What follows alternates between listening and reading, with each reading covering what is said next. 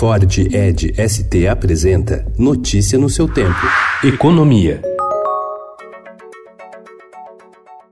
Apesar da fraca atividade econômica no Brasil, o Banco Central decidiu não mexer nos juros. O Comitê de Política Monetária, o Copom, manteve ontem a Selic em 6,5% ao ano pela décima vez consecutiva. Ao mesmo tempo, a instituição indicou que o andamento da reforma da Previdência no Congresso será fundamental para as próximas decisões. Para economistas do mercado financeiro, o recado é de que somente com a reforma haverá espaço para cortar os juros.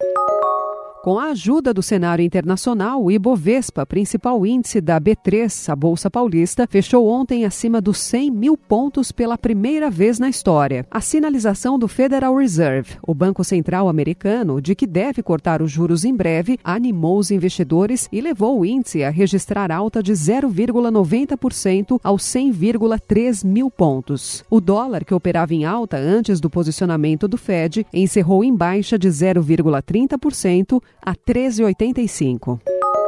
A Toyota vai fechar 840 vagas nas fábricas de Sorocaba e Porto Feliz, no interior de São Paulo. O número é maior do que o anunciado no mês passado, quando divulgou que faria 340 cortes, em razão principalmente da queda das exportações para a Argentina.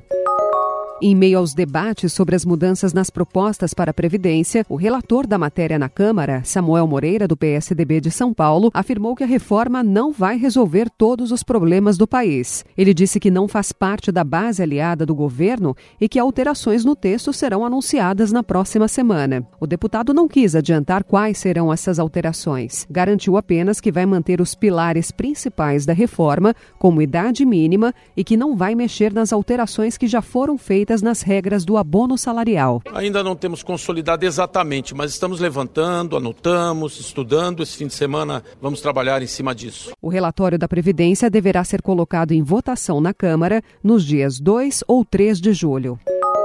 O Tribunal de Contas da União aprovou ontem o bloqueio de mais de um bilhão de reais em bens e ativos financeiros de Emílio e Marcelo Odebrecht por um ano. A determinação desconsiderou a existência de outras empresas do conglomerado e responsabilizou os dois controladores pelas dívidas com os cofres públicos. O objetivo é garantir o ressarcimento de danos causados pelo Grupo Baiano, um dos pivôs do maior escândalo de corrupção descoberto no país. Notícia no seu tempo. É um oferecimento de Ford Edge ST, o SUV que coloca performance na sua rotina até na hora de você se informar.